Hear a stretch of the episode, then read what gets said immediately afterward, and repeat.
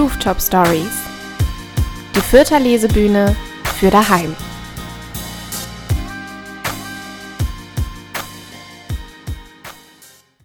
Herzlich willkommen zu einer weiteren Podcast-Ausgabe der Rooftop Stories. Die Rooftop Stories, das sind eine Fürther Lesebühne, die einmal im Monat stattfindet. Da das momentan aber nicht geht, eben auf diese Podcast-Variante. Die Rooftop Stories wurden gegründet von mir und meinen beiden Kollegen Immanuel Reinschüssel und Robert Segel. Mein Name ist Lara Ermer und ich darf hier ein bisschen durch den Podcast moderieren. Wir beginnen, wie auch bei der Lesebühne, mit Musik, heute von We Brought a Penguin.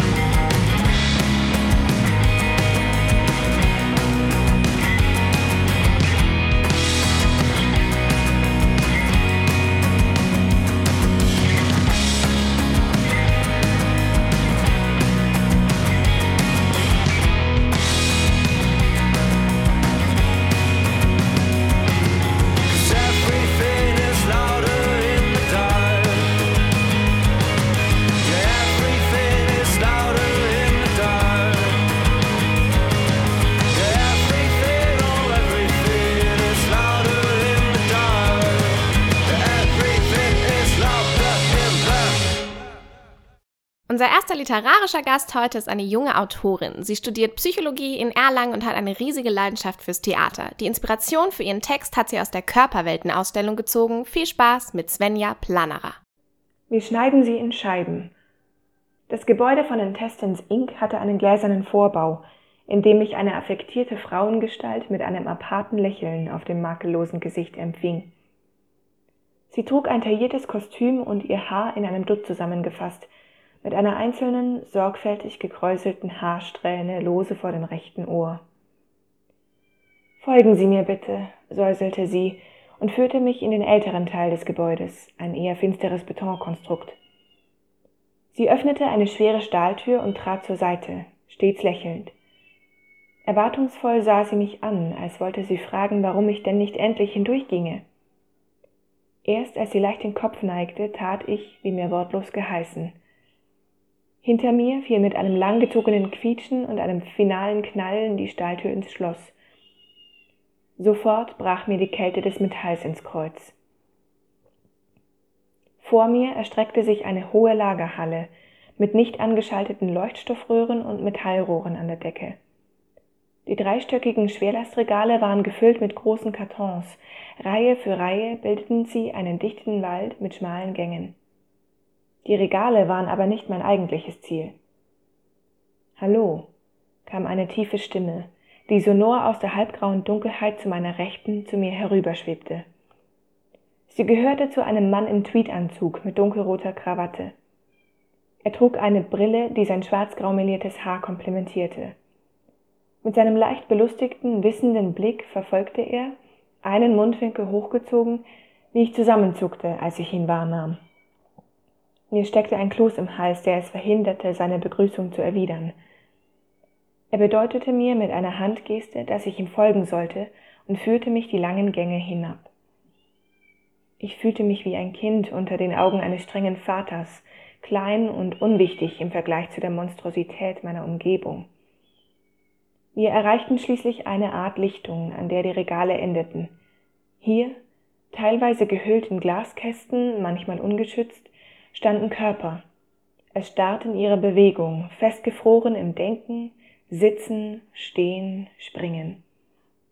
Ihre starren Augen glotzten, allerdings weniger wie die toter Fische, eher wie die von Schauspielern, deren Film auf Pause gedrückt wurde, so als wollten sie gleich ihre Szene zu Ende bringen.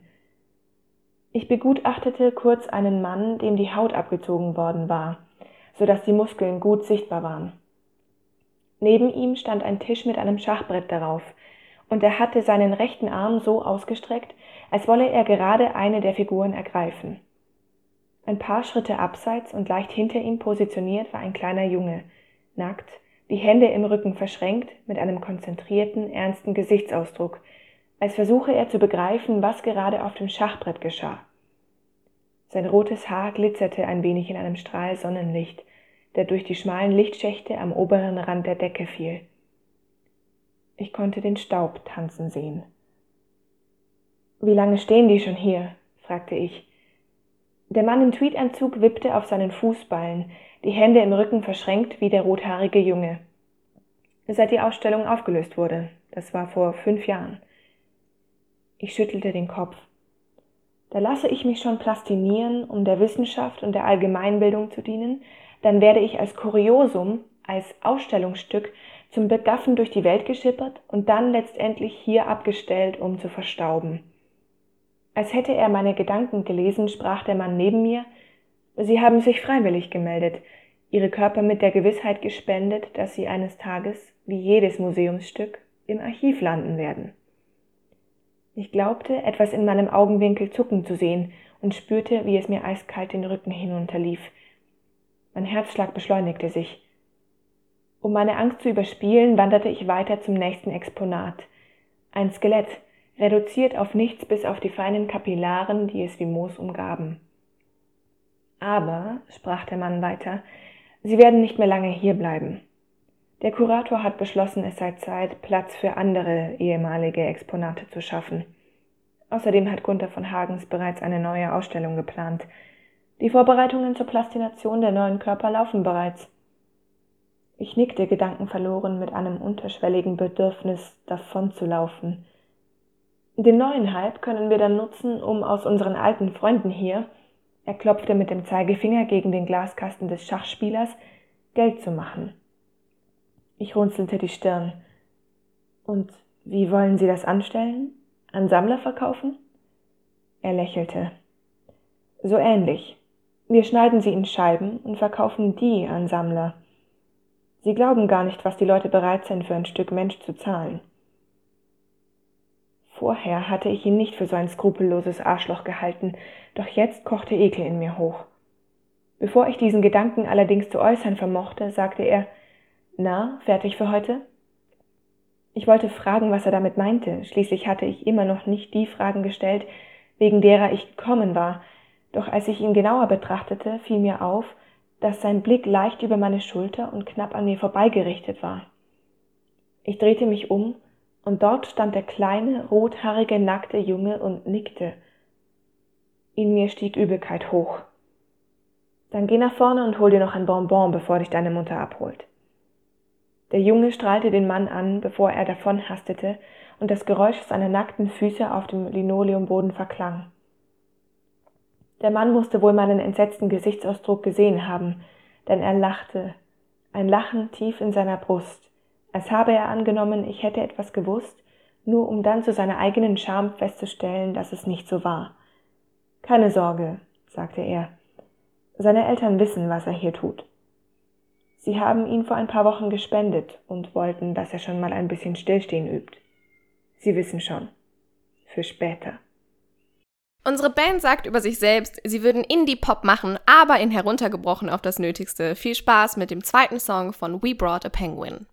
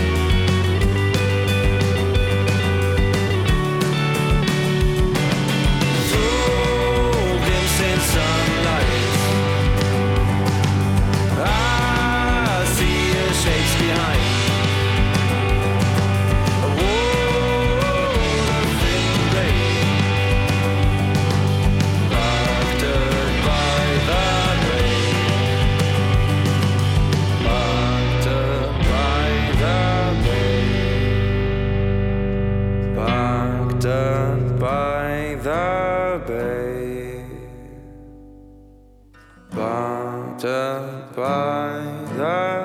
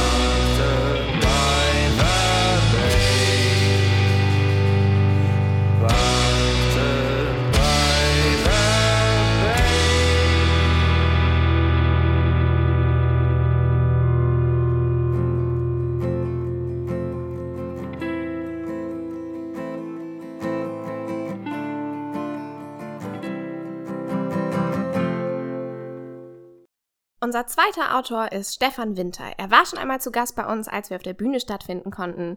Nur so viel. Er mag seine Texte sehr experimentell. Ich bin sehr gespannt, was er heute dabei hat. Viel Spaß mit Stefan Winter. Vielen Dank für die Einladung.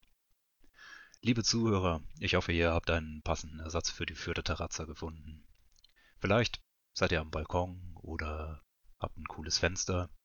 Vielleicht habt ihr euch auch dazu entschlossen, den Podcast mit an den See zu nehmen, um den Texten zu lauschen. Ich habe hier für euch einen Text, der zwar nicht aus diesem Jahr stammt, aber der ziemlich gut dazu passt. Hier ist für euch das Phänomen H. Eine Fliege. Sechs Beine, zwei Flügel, die Augen mit tausend Facetten. Schräglage. Mit ihrem Kopf für deine Welt. Keine Ahnung, wo sie vorher gesessen hat, in welcher Scheiße, welchem Mist, auf welchem Aas. Jetzt auf jeden Fall auf deinem Kuchen. Erdbeerkuchen. Scheiße mit Erdbeeren. Ihr schmeckt es. Der Rüssel im Fruchtrot und die Beine, die scheiße klebenden, Kudung geweihten, dünnschisssicheren, aasvertrauten Beine. Auf deinem Kuchen.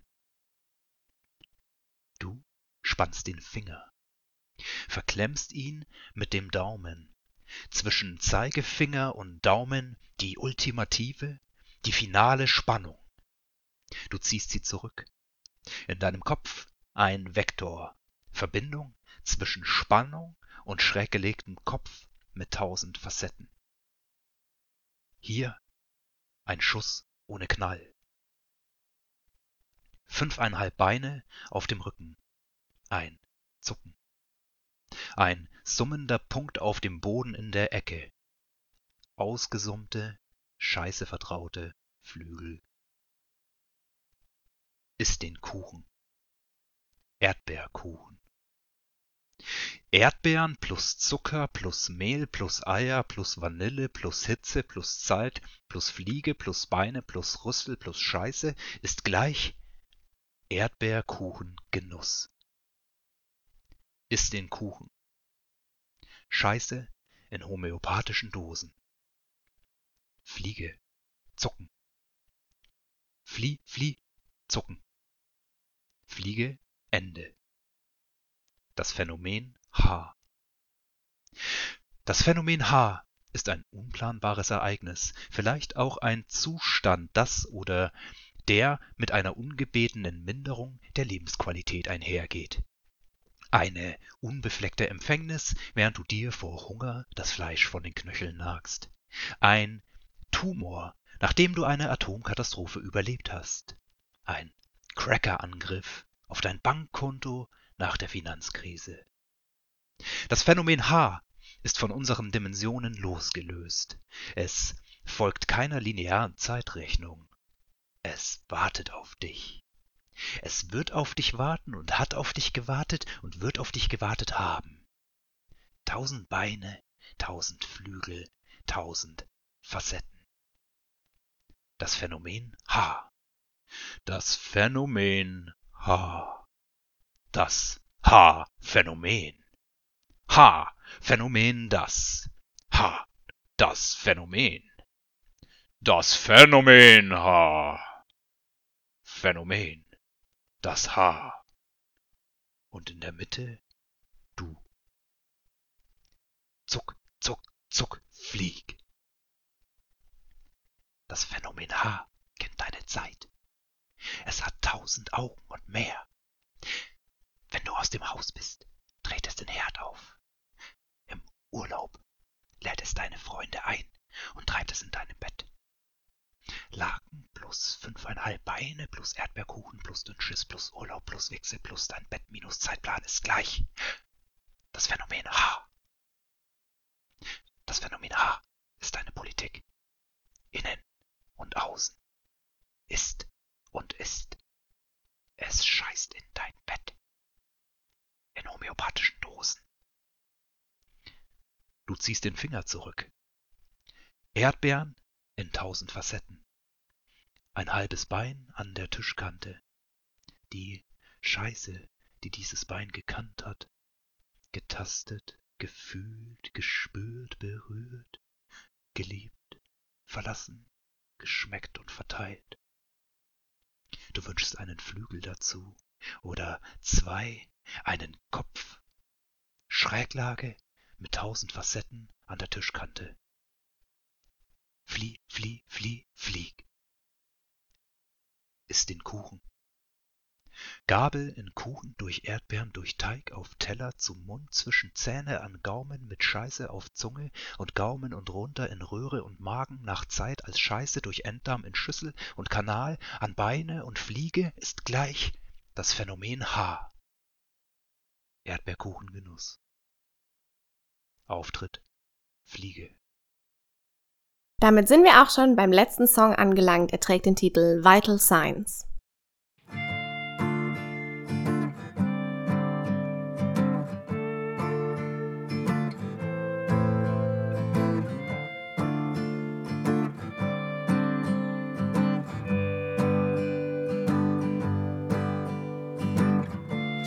Turning faces, eternal life.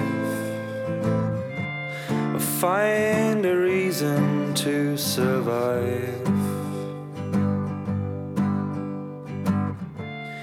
Fall through lightning, an angel swears.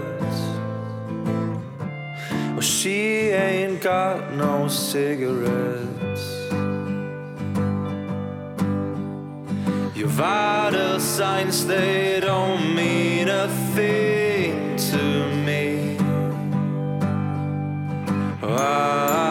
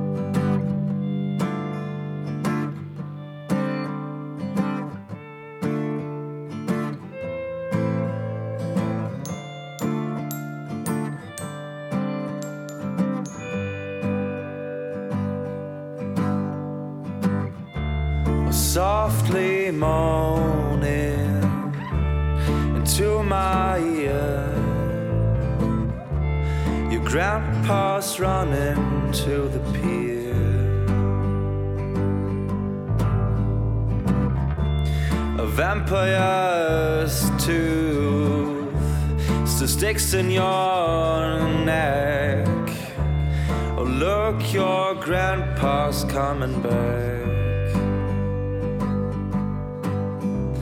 Your vital signs, they don't mean a thing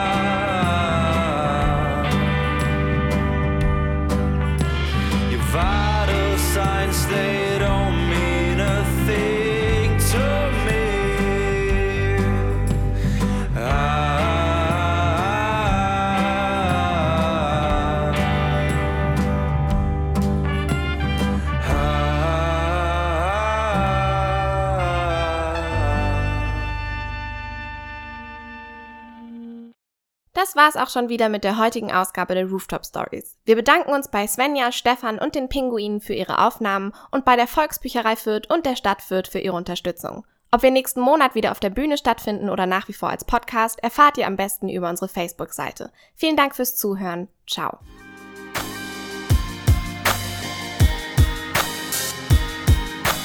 Das waren die Rooftop Stories, die Lesebühne aus Fürth.